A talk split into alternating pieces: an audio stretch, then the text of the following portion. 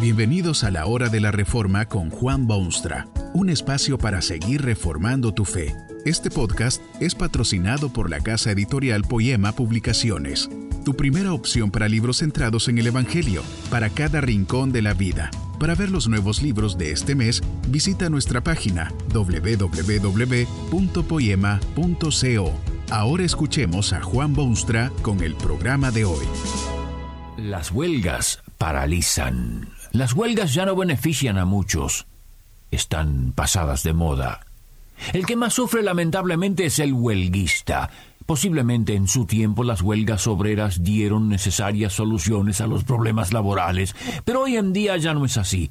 Las huelgas de hoy, en la mayoría de los casos, resultan en sensible pérdida para el abusado trabajador. Ya no es un instrumento de poder en las manos del que trabaja se ha convertido en una especie de lanza filosa manejada por personas y organizaciones con intereses creados. Hay que tener eh, mucho cuidado cuando se habla en términos generales porque siempre hay excepciones, eh, pero no cabe duda que una gran parte de las huelgas de nuestros tiempos no son para mejorar el estándar de vida del obrero.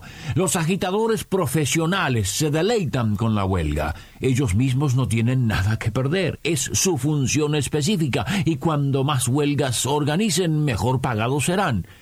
Hay dirigentes obreros cuyo puesto ante las masas se vería seriamente afectado si no provocasen alguna huelga de vez en cuando. Y los que se ocupan de la política con frecuencia olvidan en su casa sus escrúpulos y con verbo elocuente convencen a los pobres que deben ir a la huelga. No es el orador quien se priva de su pan cotidiano, en última instancia está obligando a los humildes que se priven del suyo.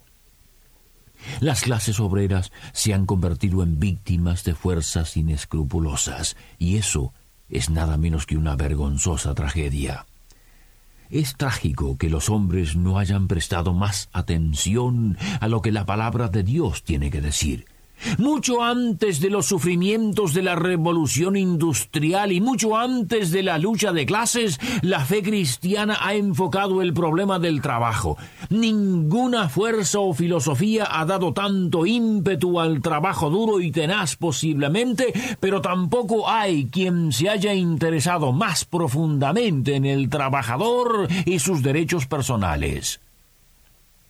Tome usted, por ejemplo, estas palabras del apóstol Pablo. Si alguno no quiere trabajar, tampoco coma. A primera vista parecen palabras duras. Es como si oyésemos a un patrón sin corazón que está gritando a sus obreros, instándolos a que trabajen, que trabajen y sigan trabajando. Pero no es así. Hay en estas palabras breves una mina inagotable de principios básicos, podríamos llamarlas la ley del trabajo. No, esta ley del trabajo no es una ley de los ociosos, pero tampoco son ociosos los trabajadores. Es de ellos que depende el bienestar de la nación y sociedad. Sin los que trabajan no sería posible una sociedad humana en el mundo civilizado. Estas palabras de la Biblia están dirigidas a ellos, a los que sudan y tienen las manos callosas y se levantan temprano y ponen en uso sus facultades humanas concedidas por Dios. El que trabaja sabe de los sacrificios que demanda muchas veces obtener el pan cotidiano. Pero una parte de la desgracia de nuestros tiempos es que hay precisamente muchos que pretenden comer sin trabajar. Y esto es violación de la ley del trabajo. No debería ser así. Pero examinemos un momento esta ley del trabajo. Implica, en primer lugar, la oportunidad de trabajar. No habla de los inválidos, ni de los niños pequeñitos, ni de los que han muerto ya. Si alguno no quiere trabajar, implica la oportunidad de hacerlo como en nuestros días, también en los tiempos en que estas palabras fueron escritas, habían quienes no querían trabajar sin ocuparse en ningún trabajo, decía el apóstol Pablo, sino que son entrometidos en los asuntos ajenos. Abandonaron sus empleos, se pasaban el tiempo en ocio, y lo único que hacían era ir de lugar en lugar jugando el papel de agitadores y molestando a los que sí querían trabajar. ¿Cree usted, usted que trabaja de sol a sol, que esto es bueno? Su misma experiencia le dice que esto no es así. Habiendo la oportunidad, si alguien no quiere trabajar, tampoco tiene derecho a comer. En segundo lugar, esta ley del trabajo implica la necesidad de trabajar para comer. Esto debe ser proclamado en nuestros tiempos. Hay una especie de enfermedad en la mente de muchos. Quieren comer sin trabajar. Prefieren los regalos a los sueldos. El gobierno o alguna secretaría del mismo debe proveer de alimentos. Pero, ¿puede tal cosa ser posible? Si esto de recibir, recibir es norma para uno, puede serlo para todos, y si todos recibiesen solamente, ¿dónde iría a parar la sociedad de la que formamos parte? Ya al principio mismo de la historia, antes que hubiese llegado el pecado, Dios ordenó a sus criaturas que trabajasen. Leemos en la Biblia que tomó Dios al hombre y le puso en el jardín de Edén para que lo labrara y lo guardara. Aún en esa situación idílica el hombre fue puesto en el paraíso no para que se deleitara con las flores o las corrientes cristalinas, sino para que labrara y guardara el producto del genio de Dios. Después del pecado, nuevamente asignó Dios al hombre la específica tarea laboral. En su ley universal estableció la conveniencia de trabajar y ordenó seis días trabajarás. La experiencia misma establece esta necesidad en la inmensa mayoría de los casos. Donde quiera que uno vaya, sea la civilización que sea, el trabajo es un elemento indispensable del progreso, del bienestar y del afianzamiento de una cultura podrían intercambiarse las palabras de la Biblia para hacer ver la necesidad del trabajo. En ese caso, uno diría que quien quiere comer debe trabajar. No se tergiversaría de ninguna manera el sentido de la escritura con ese intercambio. El trabajo es necesario para comer. Pero hay en esta ley del trabajo un tercer corolario. Si alguno no quiere trabajar, tampoco coma, automáticamente establece que quien sí quiere trabajar y trabaja tenga que comer.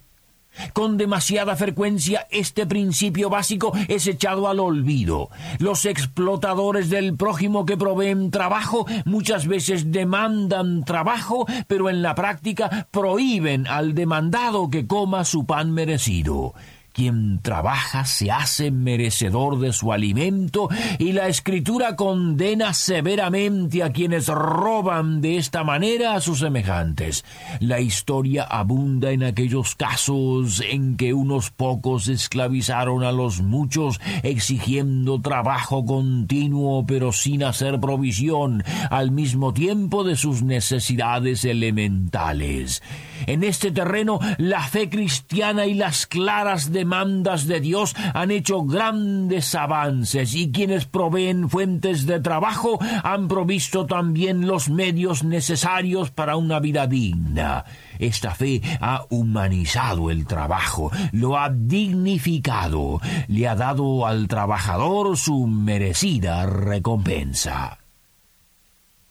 Pero es inútil hablar de estas cosas y establecer así la dignidad del trabajo. Debe haber algún motivo superior en la sociedad humana que haga del trabajo una fuente de recursos, pero también una fuente de satisfacción. No basta que el hombre desee trabajar, ni que sufra hambre si no trabaja, ni que tenga que comer si trabaja. Al fin de cuentas, será necesario que tanto los que proveen trabajo como los que lo hacen tengan un incentivo más firme que la mera satisfacción de sus apetitos y la vida holgada. Será necesaria una renovación total y espiritual del hombre. Es por eso que Dios se ha revelado a sí mismo por medio de su palabra y por medio de su Hijo Jesucristo. Nos hace ver en su mensaje universal que es posible retornar a las condiciones ideales para el trabajador. Una gran parte de los conflictos laborales se deben a que el hombre se desenvuelve en una situación de pecado, de separación de Dios, de rebeldía contra Él.